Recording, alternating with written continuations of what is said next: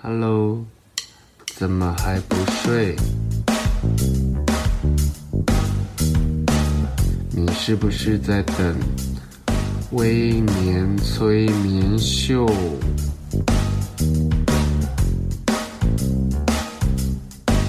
在还没有睡之前，赶快去帮我按个订阅。紧接着，我们就要开始今天的节目。Hello，大家好，欢迎收听今天的威廉催眠秀。其实，在命理学里面，紫薇有一颗星叫天马星，然后在占星里面，只要九宫很强的人，天马星跟九宫或者是千禧宫很强的人，他一定不会乖乖的待在家。然后今天的来宾，哇，他的很特别。我不晓得各位听众对于跨国工作的想象是什么？也许有人说，哦，我曾经外派到美国，然后也许有人说我曾经到我们之前聊过，呃，日本的职场、韩国的职场。但是今天的来宾，他拥有。非洲跟中东职场的经验，然后他自己都笑了。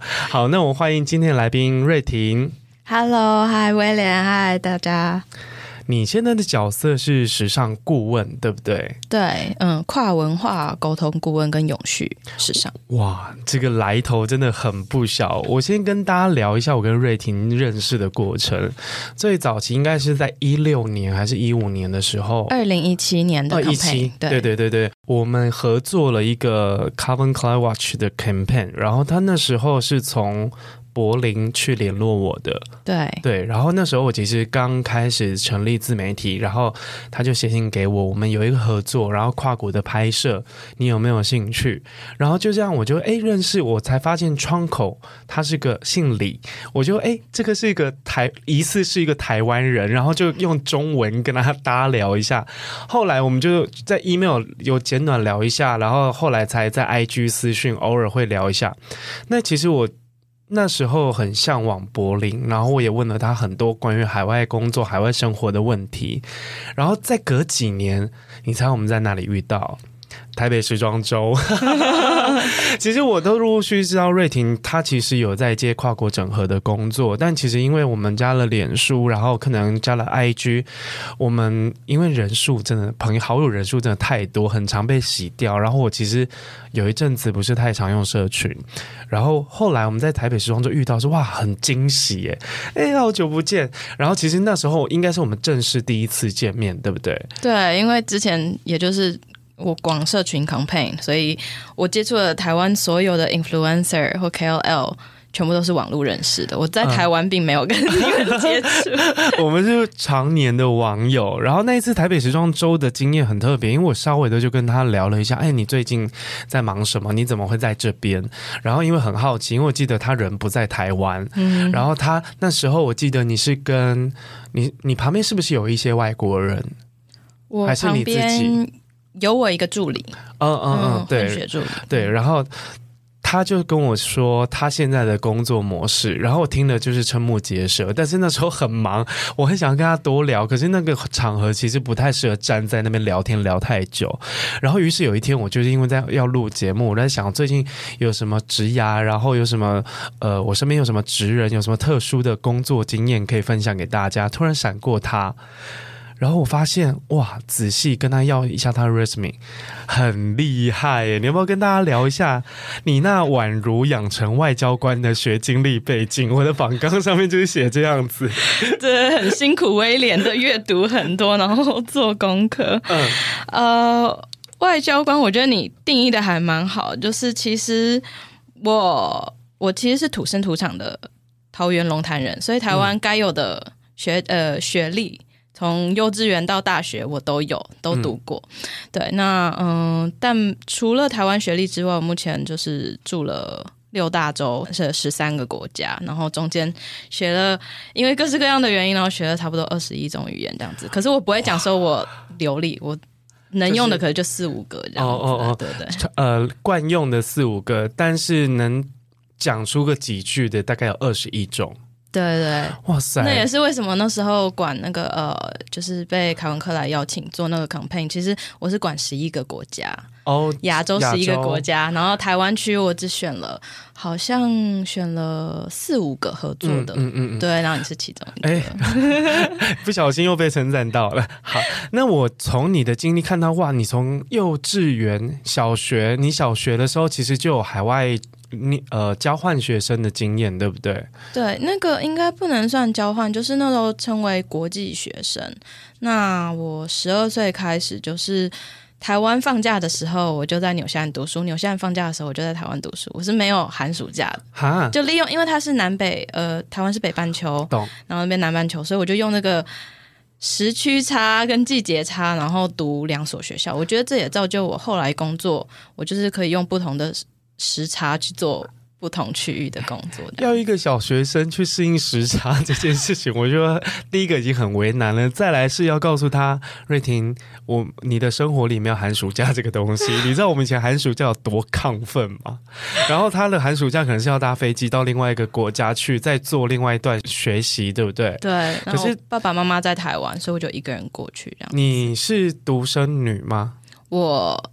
是独生女，可是这样子怎么舍得啊？就是照理来讲，都会把你拉在身边，然后照顾的好好的，怎么会舍得放心让你去那么远的地方？你那边是有什么亲戚之类的吗？没有，就是那时候还是没有 email 的状态，那时候是用传真的那个年代，然后我，我了解，就 application，然后寄给学校，然后我每次。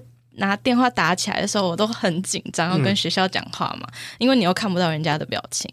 然后那个年代，我觉得其实会这么样做，我要蛮感谢我妈妈的。我妈妈算是蛮 adventurous，就很有。嗯，很喜欢户外，很喜欢旅行的这种。妈妈很一定很酷。对，她自己也唱了两个在台湾的非营利组织，这样子。哦，童军团啊，然后还有外展教育基金会。原来如此，因为我觉得有酷妈妈就会有酷小孩的生活。因为那时候很好奇哦，你是不是透过电话去跟学校做 interview 啊？对。然后还有从学校那时候有网站，所以怎么找学校？就是你就 search，譬如说我要去那个城市，因为我不想去第一个 Auckland，就是首都，嗯、想要避开华人嘛，所以就去比较、呃、二级城市 Rotorua 是毛利重镇，然后那就是搜寻什么 high school 啊什么之类的那种 keywords，然后然后就看他的网站，然后有那个传真的。电话什么之类的，然后就这样子 土法炼钢，真的那个是很久很久，对啊。接着我记得你每一年从小学、中学，甚至到你大学，你都做了不同国家的交换，对不对？对对对。你可不可以帮我们数一下，你去过哪一些国家？在求学的过程当中。小学的话就是台湾、纽西兰；高中的话就是台湾、纽西兰，然后还有美国的阿拉斯加。对，那一年我呃高中就是刚好拿到台湾的全全美国跟全英国的奖学金。然后我想说，既然有纽西兰的经验，那我就去体验看看美国。然后就去了阿拉斯加，然后在阿拉斯加读之后，后来回到呃在美国的时候，我觉得我要把。中文，然后尤其是高中三年的中文要学完，我才能有脸说自己是台湾人。对，就是文学造诣要好，所以我就决定那时候本来可以申请美国大学啦，就名校，然后可是我还是决定回到台湾，把高中重读，读完以后，然后在台湾申请中原大学室内设计系，然后呃，就最后读了两年以后，然后再转到呃北京，然后。呃，在拿全额奖学金去澳洲跟巴西，然后最后在德国工作。哇，你很你很争气耶！然后我刚刚在你的学习过程当中读到，你不止去一些很冷门的城市，而且去一些根本遇不到华人的城市。你应该是那整个地区少数的一个亚洲人，亚洲脸孔。我觉得这一点，嗯，我可以提的是。倒不是唯一的亚洲人，应该是唯一说华语的。因为从我十几呃，就是我十二岁那时候，那二零零二年那时候，韩国大量的外移，所以在我去的这些很冷门的地方，很多韩国人。嗯嗯，我也觉得，我觉得这也是造就他们现在世界上风风行的原因，因为他们很强势。对对对，嗯。那可以告诉我们吗？因为其实我我我我把你的学习跟你的职业轨迹放到世界地图上，你很像那个动物大迁徙，你知道吗？什么冰河时期，然后有时候大象就会走到什么亚洲大陆去，然后就哇靠，这个人的跨界跨到一个我我抓不住你的那个 那个逻辑到底在哪里？因为其实对于台湾人来说，呃，第一个海外工作的首选应该是呃。英语系国家，嗯呃，因为英语系相对于或法语系，或相对于这呃，其实台湾人对于这两个语言会稍微熟一点点。可是你的过程很妙，我记得你先到，你刚刚有说你先到巴西，我先台湾之后，呃，除了高中之外，大学就是台湾，然后呃，我去我休学了，然后去旅游回来之后，决定转去北京。嗯哼，对，然后中国也是就是。待了一阵子，待了一阵子。那你第一个工作的起点是什么国家？德国。德国。我原本是想去法国的，就是巴西玩，嗯、因为我本来是学法语，所以呃，我本来想去法国的。可是后来发现，我想学的区域是永续时尚，所以就从德国开始，柏林时装周这边。哇，你启发的很早哎、欸。嗯，因为说永续吗？对对对，因为对永续，你那时候开始工作的时候是二零一六一六对不对？哦，那时候其实超呃，那时候国外做永续的其实都有一个呃，应该说雏形吧。嗯、可是其实真正的，我觉得是，even 到现在。永续这件事情还是没有一个很既定的营运模式，所以有这件事情我们可以留到节目最后再聊。对，但是我我一开始认识你，就是其实你在海外工作的第一站，对不对？对。我记得你在法兰克福商会工作，还是跟他们有合作？呃，法兰商富，呃，法兰法兰克福商会 太难讲。Mr. Frankfurt，他其实就是柏林时装周我工作那个 Neoknit 永续时装秀的金主或者是他的 owner 这样子，但他是 place 在 Berlin。因为疫情之前的柏林时装周其实有稍微的起来了一阵子，对，因为他们有所谓的找到金主嘛，就 sponsor。嗯、然后其实早期因为柏林其实是一个我觉得偏时尚沙漠的一个地方，嗯，对，但是他们那边是穿的不是 luxury，是比较。嗯，Streetwear 对，然后那边的街头品牌都卖的非常的好。那其实，在那边其实没有任何的一线精品。那我觉得设计师品牌是在那边是可以生存的，但是它它的售价就不会太高。嗯、所以那时候大家就在看柏林时装周这件事情能撑多久。我记得大概。呃，他有全盛时期，大概有两年左右的时间。那时候我刚好也在媒体的后期，然后我们就对柏林时装周的评价就是，我们可以在那边看到一些很有趣的设计师，或很酷的想法。虽然衣服不是很实穿，就 experimental 这样。对对对对对对对。但是那时候你你去适应这个环境，再来从柏林下一站是。柏林，后来我就从德国到摩洛哥，这就是一个文化冲击的哇！因为非常呃，德国是非常不能说一板一眼，就反正 organized 的的的部分，然后去摩洛哥就 freestyle 了，哦、所以就是就我就直接从欧洲直接跳到呃阿语区。可是，在跟柏，我觉得在跟德国人工作，你在柏林上还好，如果你在法兰克福或其他的慕尼黑或其他城市的话，可能相对的。可能那个无形间的压迫感会更重一点点，哦、可是跳到摩洛哥这个也太跳了吧？你说去旅游我还相信，可是去摩洛哥工作，哎，怎么切啊？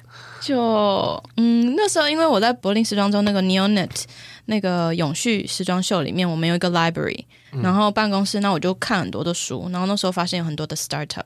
那我在时装周里面是做品牌研究的，就差不多有三千个品牌在我手上，然后去看他们的生存状态，就发现三年五年就挂了，然后就觉得蛮有趣的。然后书里面也有谈到很多的北非工匠，所以想说，那我就。去北非看看到底是怎么一回事，所以就就直接搬去摩洛哥了，这样子。帮各位听众科普一下，北非是最靠近欧洲的非洲，所以它跟有很多跟呃南欧或者是中欧会有比较多的连呃，应该是西欧，它那个角、那个那个位置是西欧，就是它会有很多我们知道的时尚品牌或精品品牌，它会去北欧找。材质，或者是那边其实有刚刚像瑞婷讲的，那边有很多很厉害的工匠，尤其是可能制呃，我觉得就是 YSL 对对对对对对，他们所谓的制包的工匠，其实有一部分的，应该说有一 part 是会在北非生产，然后甚至他们那边的原料物料跟时尚产业其实是非常息息相关的，还有灵感，因为因为像摩洛哥、还有突尼西亚、阿尔及利亚这些都被法国殖民过，那巴黎。这也是嗯，或许待会可以聊到我怎么跟阿拉伯人有关的是，嗯、呃，在法国有非常非常多的北非移民，所以呃，这两个区域就是连接非常的多，所以他们取灵感，很多的法国灵感其实都从北非抓过去。你知道吗？时尚品牌，我记得某一些像 Chanel，就是它其实不止一次以摩洛哥。跟北非这件事情去做它的灵感，就是他们的 Resort 系列是比较度假感的系列，一定，大概每每隔一段时间就会出现北非或摩洛哥。最近的是呃，Dior 在那个埃及金字塔对对对对，对于对于很多欧洲的时尚品牌，尤其是在巴黎这件事，就是巴巴黎的那种老老品牌来说，北非一直是他们心目中的天堂。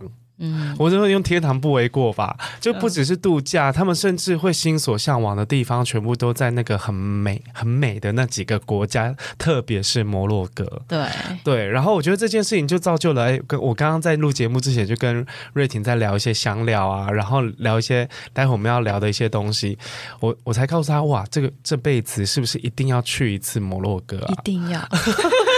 他他的表情你们看不到，他表情真的非常的认真跟销魂。我原本以为我我从来没有想说我会去摩洛哥工作，我以为那个是我度假，呃，就蜜月，是结婚，然后结果没想到我去工作。某一个大师会被求婚，可能会在摩洛哥，但是不可能会在那边住吧？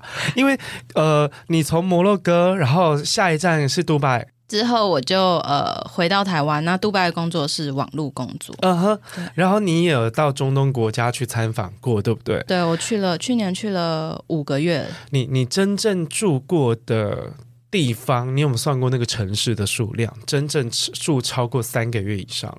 嗯，住超过三个月以上，应该十三个国家都是待过超过三个月。哇塞，嗯。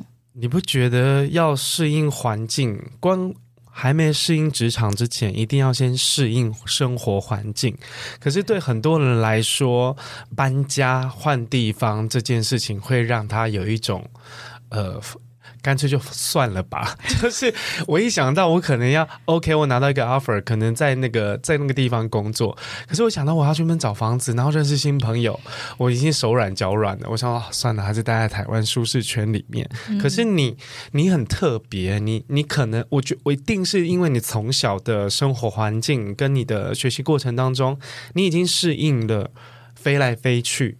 对，然后甚至到到陌生的地方重新生活，可是我觉得成年人的包袱很多，交友圈最大。因为你知道，我们小时候遇到小外国的小孩，或者我们去去国外，去外地玩这些，哎，因为小朋友根本不会怕生。少数的可能有啦，可能他的个性会比较内向。可是像基本上我看到的小孩，只要能玩在一起就好了。嗯，他们不会顾虑到很多，比如说社交礼仪啦，然后比如说我们我们要要你刚刚讲的，我要是一个台湾人的样子，自我身份的认同。我觉得这个部分是我们小时候根本没有想过的。但是住在那边这件事情，你可不可以跟我们分享一下？你有没有一个 SOP 啊？因为我觉得。你讲住的话，应该第一个重点就是要不就是吃，要不就住房子这两件事情。那吃，我觉得因为台湾本身嗯异国料理很多了，所以我们的 adjustment 就是适应还蛮快的，所以我觉得倒还好，吃的方方面还好。那住的话，就是找房子嘛。那找房子，大家知道的也就是三个模式。我觉得最主要三个模式，第一个就是 Facebook。透过朋友介绍，我通常就是铺一个自己的照片，然后请朋友转贴、转贴、转贴，然后我有些找房子就是这样找到的。但前提是你要先有朋友。对，Facebook 朋友在找房子非常重要。哦、对对对对，然后 Facebook 呃的朋友介绍，然后再来那个 Facebook 有很多的台湾同学会、同乡会这种，我觉得帮助也蛮大的，尤其在社团，社团对，嗯、呃，尤其是欧洲区这方面，嗯，找房子比较容易。然后第三个就是像我去巴西的话，也没有什么社团，也没有各式各样的，所以就是我先短期住 Airbnb，然后再就是在租房网站上约去看房。我大部分找房子就这三个。哦，瑞婷教大家一个方法，就是第一个，你先要有跨国际的人际关系。嗯，对，我觉得是网络是一个很好的媒介，但是也小心，因为其实前提是你要认识这些人。对，因为我听过非常多遇到大地雷或者是被骗的，都是因为。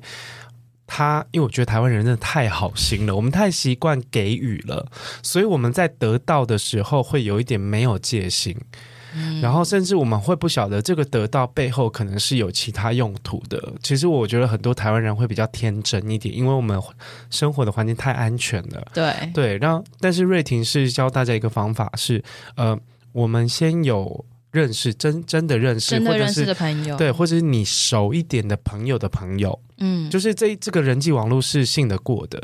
然后再来是第二个，你要主动性很高，你不要那么等人给你房源，然后等人告诉你哪里有什么东西，其实没有。我觉得找房子最快的方法就是你去那边。对，人要出现，没有那种跨国可以看房子，请朋友带看，那一定问题超多。像一开始你可以住 Airbnb，或者是住 hostel，对，就是你先有简单的行李，然后不要求哇，这样我整个衣柜都要搬去，乒铃乓啷的。其实你就先去，然后也做一个比较短期的适应，然后慢慢的看。其实，在看房子的过程中，你已经在了解这个环境了。对，然后。不要像我之前一样，其实你没有认识那环境之后，你先先拿到那个工作 offer，然后在过去的时候发现，哎，其实这个环境或住的问题其实是你的你的困难点。但是这样子的过程，你有没有遇到一些什么？我们叫趣事啊，虽事哈，因为你刚刚有跟我说，你相对的比别人稍微幸运一点点。那其实因为幸运的故事，我们也很想要有你这样的幸运。但是我们想听听看你有没有遇到一些什么困难或很扯的事情，你要怎么去解决？在找房子的时候，我觉得，嗯，刚刚我说比较幸运，是因为。女生在找在国外找房子，优势真的比较多一点点。房东通常会觉得我们可能比较干净、比较安全，所以女生我觉得大部分很多房源，像台湾也是外国人来台湾找房子，房东比较愿意接受女生，所以我觉得这可能是让我幸运一点点的特质。然后再来，嗯，在国外找，嗯，我想想看，我觉得我的虽是。倒没有到很多，但是我觉得有一些文化差异的。譬如说我在德国住，呃，我的室友是瑞士人，我要给他嗯、呃、房租，他是连盐的钱都要跟你收的。我我们就是共用厨房，他我用他的盐要给钱，结果他 然后他用我的酱油不用给钱，我就觉得。可是因为你不计较。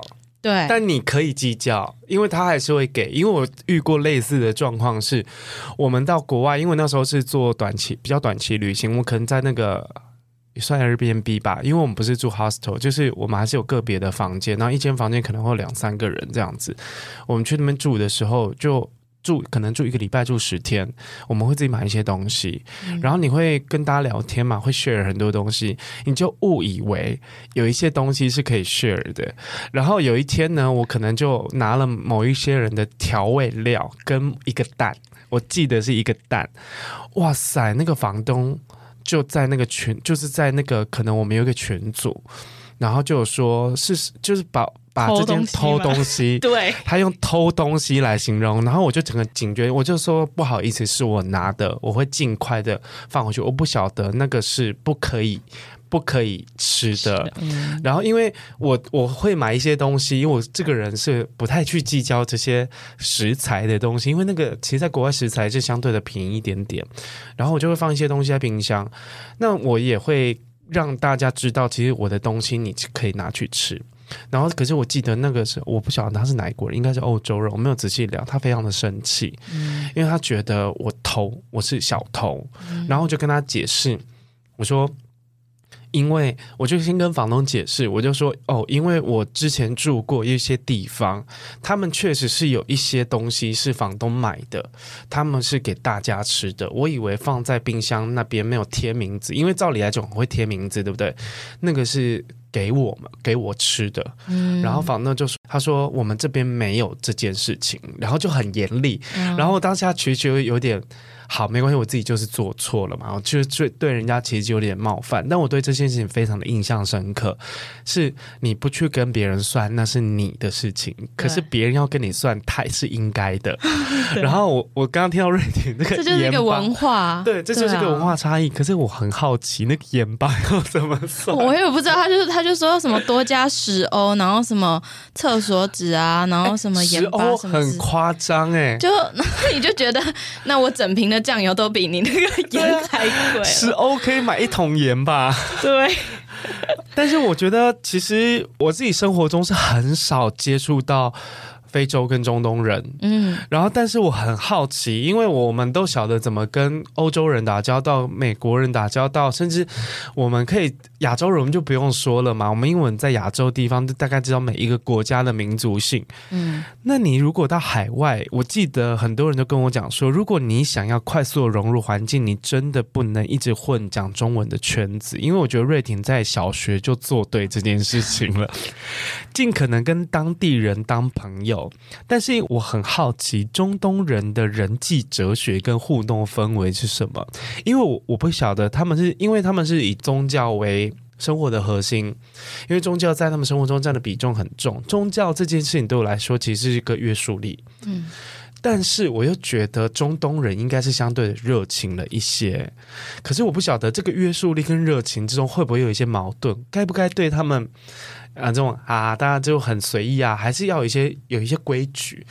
如何跟中东人交朋友，第一次就上手，可以跟可以跟我们分享一下吗？我觉得中东人跟他们呃，不止阿拉伯人呐、啊，还包括比如说像土耳其人，他们的互动就有点像我们跟台湾传统长辈的互动模式。我觉得这是一个非常。安全的一个模式。那你刚刚提到，譬如说住宿这部分，我有一个例子是，我原本去柏林的时候，我第一次去住宿，其实是我在台湾的同学会上找到一个台湾女生，她刚好要离开她住的地方三个礼拜，所以就借呃，等于是说租她的房间给我。然后她的室友，另外一个房间的室友也算是她的二房东，是土耳其人。那我因为跟她的房东处得很好，后来她再回来的时候。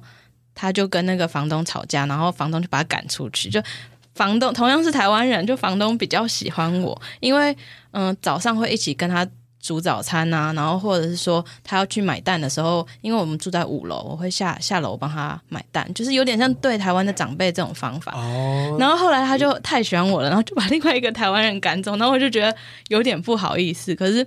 我也没有真的做错什么，对，所以我觉得中东人第一个要理解他们，就是他们的长幼顺序，然后还有互动模式，就以台湾的传统观念去思考，我觉得就是一个蛮安全的模式。你就把他们当成一个需要去尊敬，然后去尊重的一个长辈对待，他们应该觉得哇靠，你超有礼貌，然后超上道。对，就是送礼啊，反正就这种什么送礼啊，然后帮帮他们啊，然后。煮呃，就是呃，食物还有各式各样的对。但是这个其实这一招其实对什么国家都受用哎。嗯，我，觉得呃，阿拉伯人他又在更传统一点，然后所以他更重视礼貌，更重视礼貌，包括譬如说像呃服装，如果你要打入阿拉伯人群的话，第一个传统服装你如果穿对就蛮重要的。然后因为我觉得时尚它是一个。嗯、呃，第一视觉的印象跟语言嘛，你不会讲阿拉伯也没关系，服装正确。然后第二个是饮食，像你那个奉茶、奉咖啡，如果有些细节你做对，他们就会很喜欢你。然后还有譬如说像嗯刚刚讲的拿香这件事情，还有再来是你刚刚提到的拿香是呃用用香，就是用香，因为。听众们看不到，我们桌上有一对大量的，就是北非跟中东的一些原料的香料，还有就是一一两个呃，瑞婷她觉得很不错的香水品牌、香氛品牌，其实中东非常有名的。我觉得在从气味建立认同感这件事情，其实是隐形的拉近距离，因为我们都知道，可能我们会。因为气味会有对这个人的既定印象。刚刚瑞婷讲的，从你的礼貌，从你的外表，甚至你融入他们的传统，穿他们的衣服，我觉得这对于他们来说是一个形象上的认同。可是，我觉得你用对香气这件事情是一个隐形的拉近距离的感觉，因为很多人在使用香氛的时候。我很常写开箱文嘛，那其实，在亚洲、欧洲，就算是美国跟欧洲，其实他们用香水的方式跟喜欢的原料跟调性都不太一样。但我觉得中东其实是一个一直被误解的一个用香的区域，大家会觉得哦，中东就很多新新香料味啊，然后很浓郁啊。其实不是，因为其实中东他们的生活环境，第一个他们天气比较炎热，嗯，他们用太淡的。花果香对他们来说有点像是给 baby 用的，而且因为是干，所以你鼻子的那个嗅觉跟潮湿的时候不一样，会很敏锐。对对，干的时候其实会更敏锐，然后其实有湿的话，其实会模糊那个味道。然后可是因为亚洲人他们喜欢那种若有似无的香气。可是中东人喜欢用香去去建立他的形象，就一个男生，就是那种白袍的，在杜拜，男生如果从你前面走过，你绝对闻闻得到那个男生香气。对，可是我觉得对很多人来说，哦，我觉得很浓，但是不是，是因为他们那边盛产的原料。我觉得嗅觉记忆这件事情对当地人来说蛮重要的，因为其实台湾不产新香料。因为我想要新香料的，我们如果常看我的开箱，我们都知道，可能新香料是有一些可能像肉桂、豆蔻，然后乳香这类的，呃，会有一点点刺刺，但是是柔和偏温和的、温和的温和的那种味道，其实是他们从小闻到大的味道。对，可是在台湾，你相对的可能在欧洲很少闻到果香。嗯，中东很少有果香，是因为他们根本也不产这么 这么甜、这么甜、这么酸的水果。他们那边水果少，所以他们果香不会是他们的大宗。对对，因为我们会从自己的嗅觉记忆中去连接你自己喜欢的味道。嗯、但我个人是非常非常喜欢新香料味，我是很爱热爱那种豆蔻啊，那种甚至我知道，呃，可能北非有一些市集，这是我真的我的梦。然后还有就是可能在中东或者是。呃，比较靠南法会有一些市集，它其实是一些新香料的重镇。对，对、嗯、我真的很想要去闻闻看那些地方。可是刚刚瑞婷带来的有包括乳香，然后包括了沉木，嗯，然后还有这个是呃是他们的像是香块。嗯，香块的有一点像是我们的扩香石，他们有一点像是香料结块，会放在一个容器里面，可能在居家就变他们居家香氛。对，嗯，其实这些东西，其实如果你可以从嗅觉上面让他知道说，哎，我们是同路的，认同感，对，认同感，你也会，呃，我觉得他们对于撞香。这件事情可能没有我们那么敏感，哦、他们不在乎、哦。嗯，对，我们会哦，你是什么什么什么牌？但是我觉得对我来说，我会觉得，哎，你也很喜欢这个味道，我们就有话聊了。嗯，但是他这个对于中东来说，我觉得你可以跟瑞婷学学，这是他的秘密武器。对，这蛮蛮呃，像我跟很很多的中东外交官其实互动。都是在香这一块，还有茶，嗯、然后跟服装这一块，嗯、然后另外刚刚你提到那个 religious，、嗯、呃，就是宗教程度，我觉得这个也是跟呃阿拉伯人互动的时候，你要拿捏得很好的，因为不是所有人都是大家想象的非常的传统，或者是非常应该说传统是传统，但是不见得这么的虔诚。嗯哼，对，所以我觉得这跟他们互动的时候，每一个人的。Religious level 要抓得很好。嗯，我觉得就统一处理，就是尊重，然后尽可能做到不。你们都知道什么叫冒犯了，就是我觉得这个不用。我觉得我的听众应该有点知识水平吧。就是我觉得这种冒犯这件事情，大家就不要去做，然后也不要去呃，对于别人的宗教或外表去做任何的评价，对，这个是我觉得不管用在哪一国都是非常安全的人际互动模式。那你有没有无法融入的时候？我觉得，嗯，我其实都尽量的去跟他们学，然后还有刚刚有两个，我觉得，嗯、Pebble 可以教大家，第一个是就是你只要学一些方言跟一些跟阿拉有关的句子，譬如说 Inshallah 或者是 Jazak a l a h i r 就是你把它学会的时候，用对的时候，你不用讲阿拉伯语，平常不用讲，你只要在对的时候用对的句子，打一两句，人家就会对你觉得很呃很哦，对，就跟你到台南不会讲台语，就说今后假，对对对对，这种。感觉，对，我觉得这个就是每个国家，你只要学几句，你就可以打开这个人际关系。然后另外一个是，呃，阿拉伯人非常非常注重妈妈，所以我跟朋友的妈妈、客户的妈妈，还有都会打很好的关系。他们算母系吗？他们算是父系社会，可是妈妈的。因为爸爸都在外面，所以小孩子都是妈妈带的。哦，然后情感连接比较强。情感连接，然后因为在伊斯兰教里面说天堂是在妈妈脚下，所以他们对妈妈的重视非常非常的高。妈妈比天高哎。对。哇，这个是很值得学习的哎。所以你只要就是打人际关系送礼物的时候，你只要把。对方的妈妈考虑考虑进去，对对，这个是给你的母亲的，可能有个丝巾啊，什么手帕、小东西就好了。对，他就哇，你连我妈妈都照顾到了，所以他就对你好。哦，我觉得这个在亚洲也超适用的。对对对对，嗯，然后嗯，其他不融入的，我觉得我唯一一个到目前还不是抓的很好的点是，阿拉伯人在。亲人过世的时候，非常喜欢在脸书上发文，叫大家帮忙祈祷。然后你就会看到一篇文说，我家的呃妈妈过世了，然后就下面大概几百个留言，就是各式各样的祈祷文。哦、洗版洗版。对，然后我有时候就觉得这也太嗯做作嘛，还是哦？我觉得这是文化差异，文化差异。那我现在到目前为止，我还没有抓到一个很好的，觉得是说。我到底要写什么样的祈祷语或怎么样的安慰语才能才才能对？哦，这个拿捏吧，我觉得我们就先旁观就好，对，或先按一个那个关心，按一个关心 care，好，休息一下，下一段节目，瑞婷要跟我们分享阿语系国家的职场文化。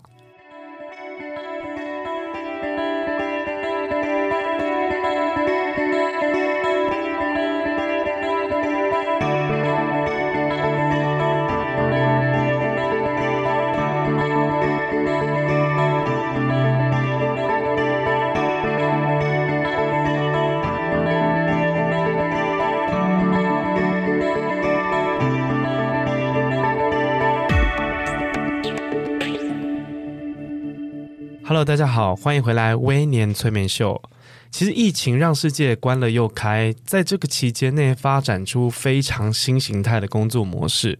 我们就刚刚上段节目聊到的时装周来说，其实许多的媒体，我我先聊台湾的部分，他们其实已经不需要费大量的人力到当地进行时装周的采访，甚至有一些可能活动拍摄，他们会想要大量的使用。当地的工作团队，其实因为疫情让大家彻底的依赖网络这件事情。因为早期可能有很多，我觉得媒体是相对的在这一块反而没有走得很快的，因为他会觉得我一定要用台湾的什么什么什么，然后至少要一张机票飞过去，然后你一定要包食宿。可是大家都知道，疫情让大家不得不你放手。给当地的人或是一些比较近的 local 的团队去做，发现诶，交出来的成绩跟成果没有我们想象中那么糟。其实好像没有用我们台湾的团队，或者是其实放手给比较。年轻一点的团队去做，其实没有什么太大的差别，只可能在沟通上面可能需要再加强，或者是可能需要多一点人力跟时间在整合的角色。可是就瑞婷的工作形态来说，疫情前后你的工作形态有什么改变吗？因为我知道我们是在疫情当下的台北时装周见面的嘛。嗯，我觉得呃，疫情中间对我来讲没有改变太多，是因为在疫情前我就已经是线上 freelance 的工作模式，所以。呃，在哪里在家工作这件事情，我并没有突然就是很大的转换。那唯一的是，我原本是呃，大部分工作可能在国外，可是因为疫情的期间，所以我就决定 base 在台湾，因为台湾这个时候就是最安全的地方。所以同时就成立自己的工工作室，呃，Leonta Hybrid，然后接线上的工作。那我觉得其实最大的。不一样的点应该是说，疫情过后，现在突然有大量的实体需求的时候，变成我就会人手不足，我就必须要找很多的助理，因为变成是说，呃，譬如说，嗯，需要杜拜的采访，需要呃埃及的采访，那我就要请当队当地的团队、当地的助理去 cover，但我人是不用过去的。那台北时装周为什么那时候我在台湾，然后？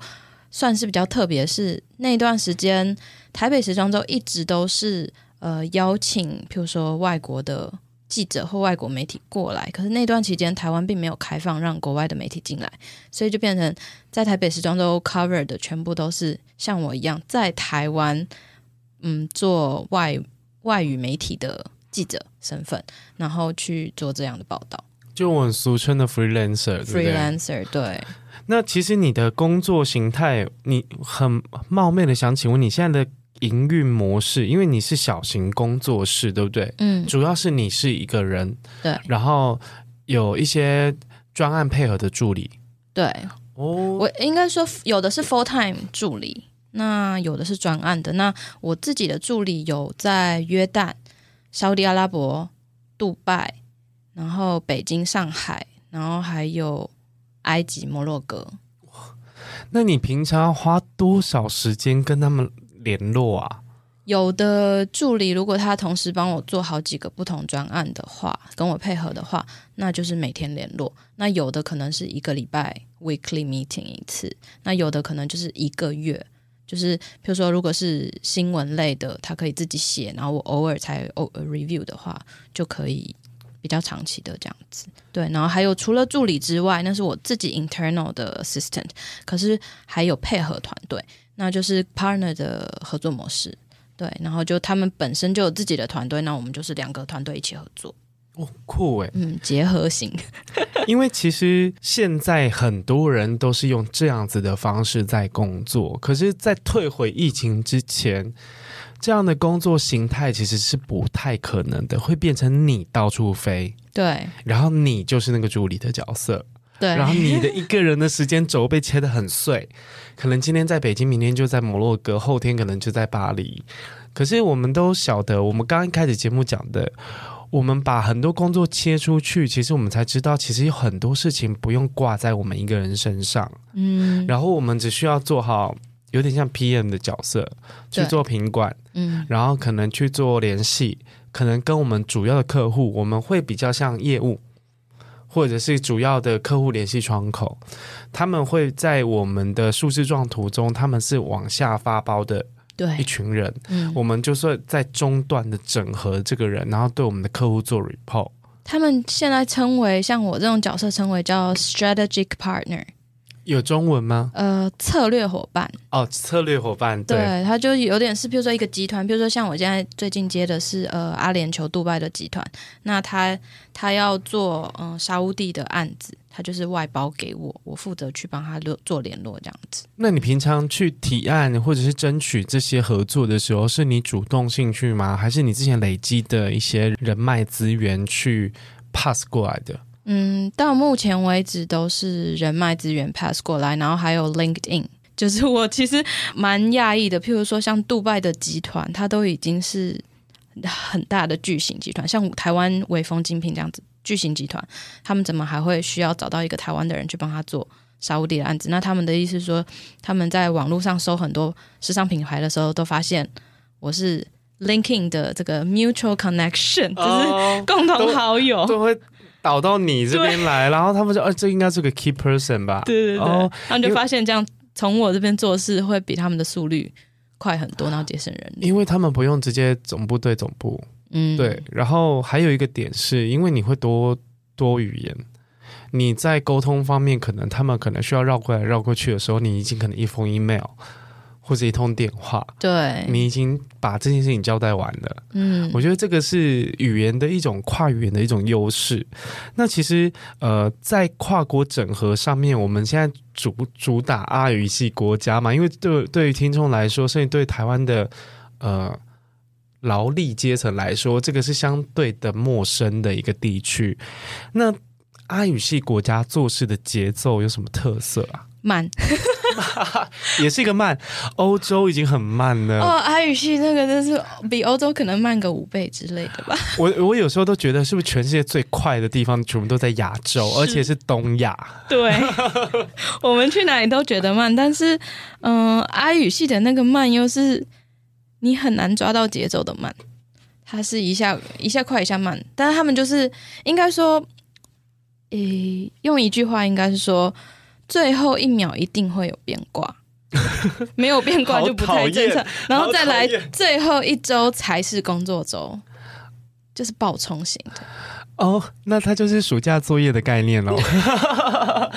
大家一定赶过暑假作业吧？我们可能一开始会信誓旦旦的说，我第一个礼拜、第二个礼拜一定做出什么进度，到第三个礼拜开始拖。第四个礼拜开始蒸发，到第五个礼拜开始随便应付，第六个礼拜第都没有在动，应付也有点累。开学前一个礼拜前三天，我们开始狂赶，而且我们赶暑假作业，可能说自己没有做好，为什么？你会找个理由。阿拉伯人不是哦，放烂了，他就是 MIA，就是直接消失这样子蒸发，然后突然回来。那对，那我我另外一个我觉得我蛮喜欢讲的定义就是。阿拉就是上帝，是他们的 Google Calendar，意思因为他们非常喜欢讲 Inshallah 这件事情，就是 God's willing，就是如果上帝让我做这件事情，上帝让这件事情发生，就表示他真的会发生，是不是有点找借口的意思啊？叫阿拉出来当帮你担，就是信仰 对信仰第一，所以你就什么事情有时候也不能嗯，不能说他们不负责或什么，他对，这就是阿拉。担责任 就是叫阿拉担责任啊！如果今天跟你讲说，我瑞婷，我们做一件合作，然后一个专案，然后突然消失三天，我就说因为菩萨叫我怎么样怎么样，哦、对，然后因为我的上帝叫我怎么样怎么样，这个有一点很难说得过去吧？因为亚洲人。即便我们有很虔诚的宗宗教信仰，但是我们不会把它跟我们在做的事情，不会跟这个社会的功利挂在一起，然后会让它互相影响，这样很特别。可是相较于其他地区，你有没有办法啊？应该说，你治得了治得了他们把阿拉搬出来这件事吗？我觉得，如果嗯要控管更好的时候，就还有一件事情叫 micromanaging，就是。要很细微的去管理他们的情绪，还有他们的生活。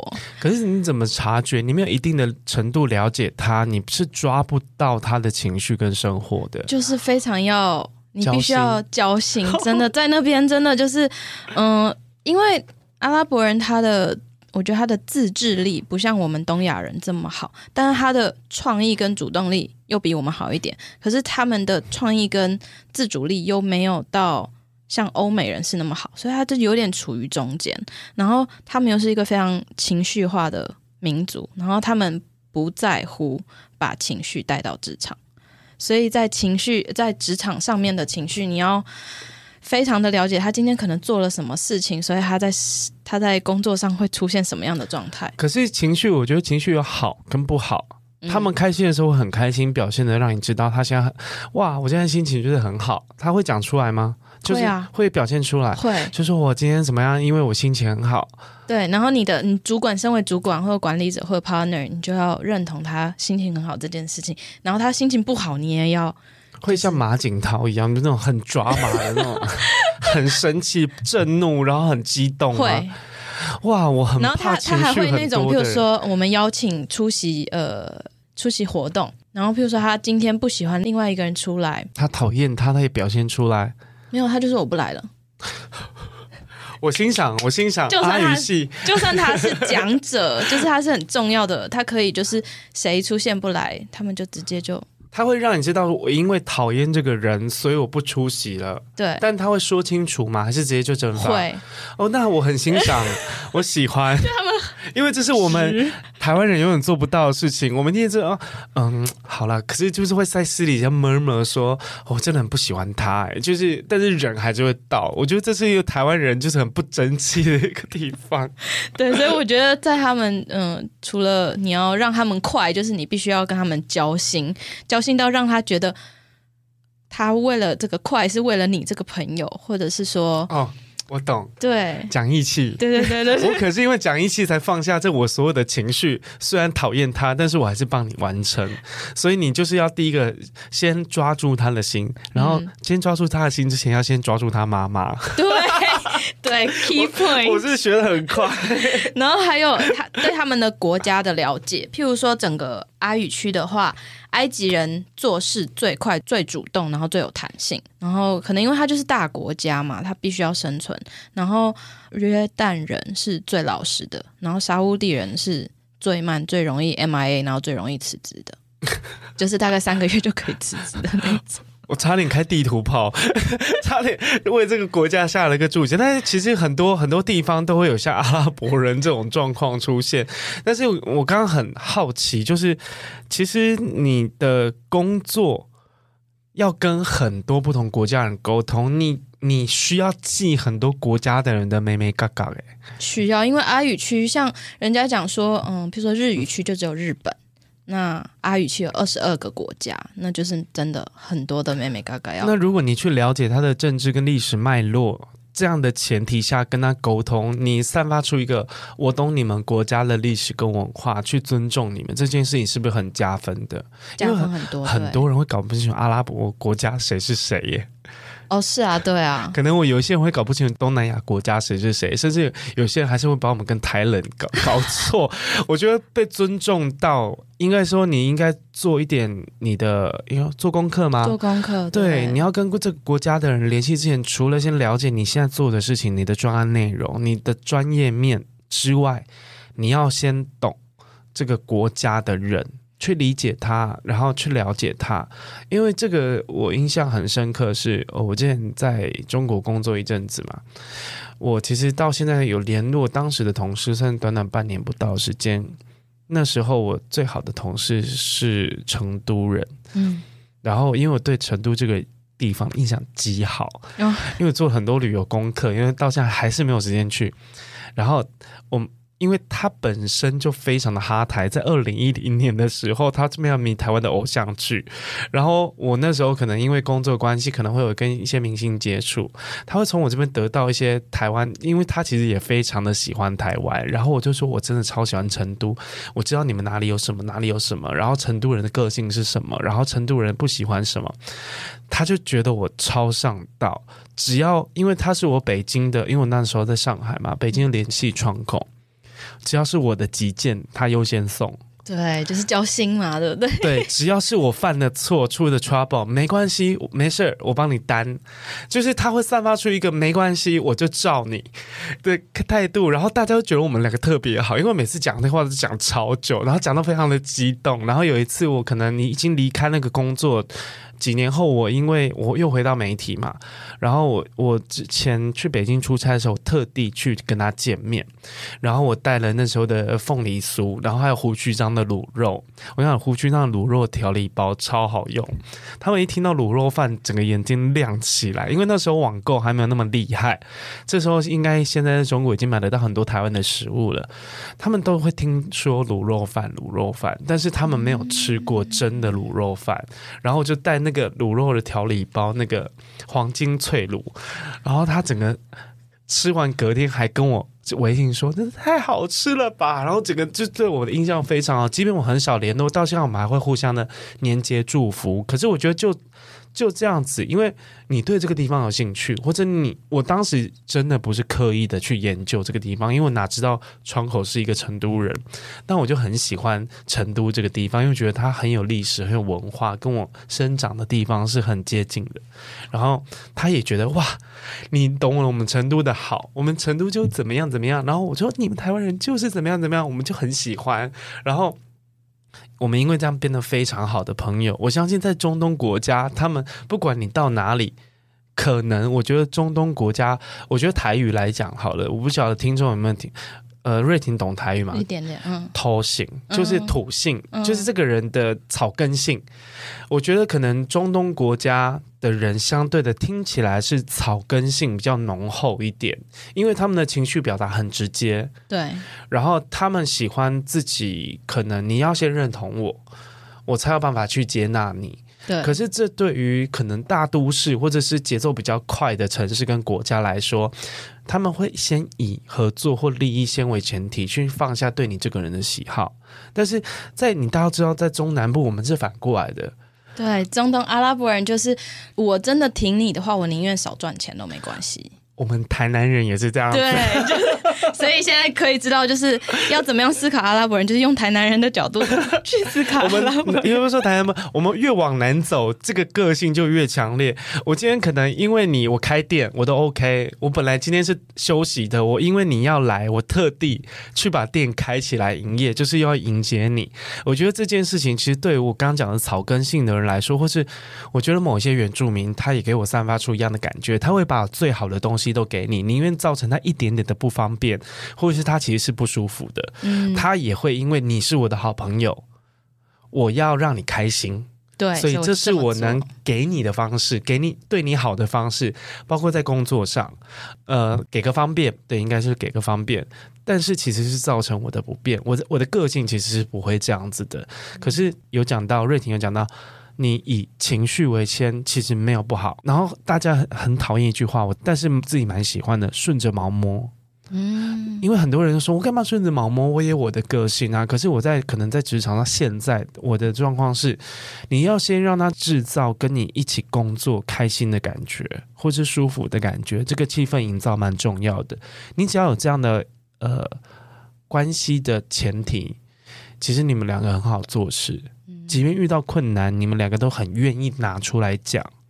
你不要一开始你有你的个性，他有他的个性，你们都在观望对方，你们都在展现自己。可是我觉得展现自己，可能有一方很强势的时候，像瑞婷的做事方式就是，另外一方强势的展示的做自己，他就会选择我先不要。做自己，我先观察他是怎么样的一个人，我先想办法去在我可以容忍的范围内去 serve 他。嗯，其实对于不管在职场，我觉得在私生活上面的社交，这点都是非常好用的。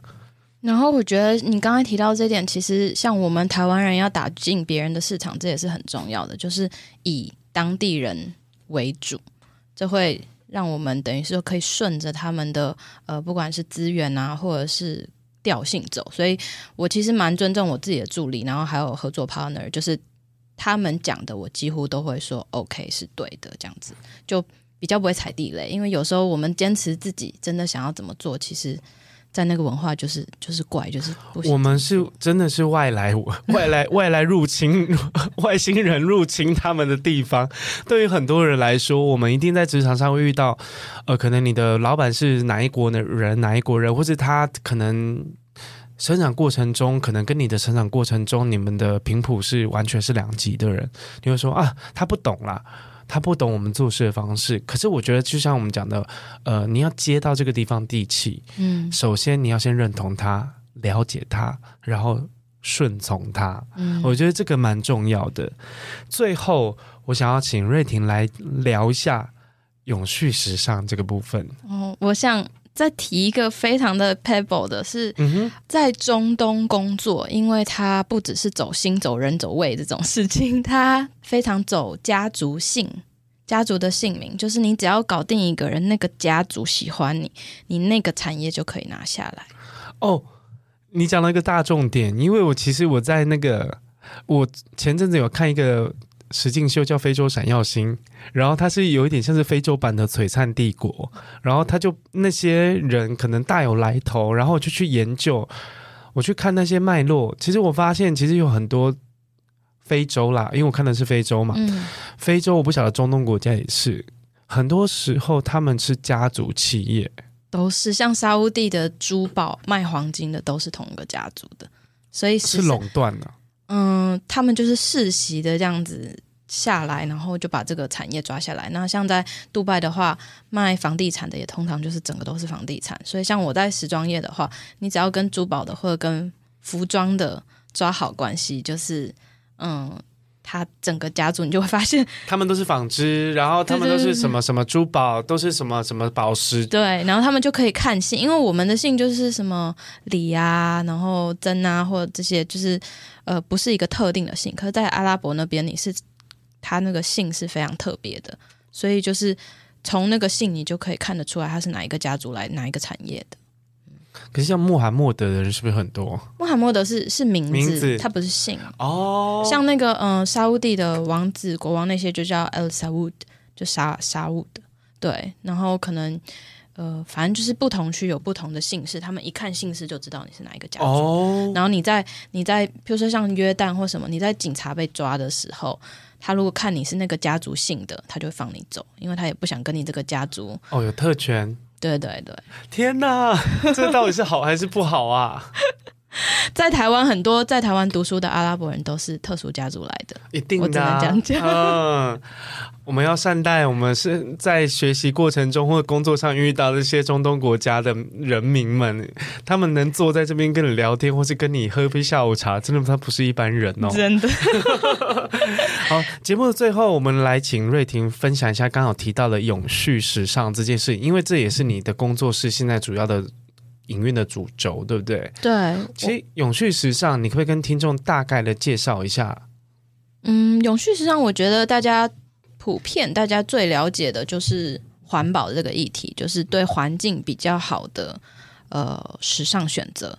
那它也是一个尊重环境、尊重人、尊重嗯，就是时尚创造者的。我觉得这是一个。定义大概就是怎么讲吧，就是 fashion that makes all of us feels good and good for the environment。嗯，永续时尚，因为它里面有太多的不同的类别，我自己比较擅长的是 diversity 这一块，就是呃文化多元性的推广，然后还有嗯跨文化沟通，就是怎么样不要做到 cultural 呃 appropriation 文化挪用这件事情，然后还有在文化挪用，因为这些。嗯、呃，时尚元素是从不同文化来的，所以还有对 artisan 对工匠的呃照顾，然后还有帮他们的生活更好。我觉得这是我目前为止嗯比较擅长的区域，也比较重视的。对，刚刚讲到一个，我听到一个亮点，就是善待这些原物料的工，那个原产地的工匠，对不对？嗯，其实他们在时尚产业中其实是相对被剥削的。我要讲一个很清楚的数据，是像北非，大家都会觉得啊、哦，摩洛哥的皮包，然后边草草边什么之类的，在北非，大部分的呃 profit 工匠只拿到百分之四啊，九十六趴都是到 middleman 身上。啊，这是在没有公平贸易的状态下，公平贸易下的话，好像也是才嗯三十七十。呃但是目前摩洛哥有一个平台，它建起来是工匠他们自己建的。那个平台上现在买到的，就是可以变成是百分之，我有点忘记了。但是工匠的呃收入会相对合理一些，对不对？合理很多。那这个是主要的网购平台吗？不管是网购平台或者很多世界各地去那边采购的，都是 middleman。嗯哼。所以工匠为什么还是这么这么穷？就是他们真的拿到的那个 profit 真的是。太少太少，也是因为这样，很多的精品品牌就是被攻击这件事情。哦，嗯，那你有没有推荐？因为其实我们如何买到这些比较网购买得到吗？还是要透过精品品牌去做行行销，我们才买得到这些工匠的，比如说时尚单品？时尚单品，我觉得可能要看什么样的设计，但是。我还蛮推荐，因为现在有非常非常多的呃北非的小品牌起来，那我觉得直接跟小品牌买，其实他们的设计不见得会比大品牌来的差。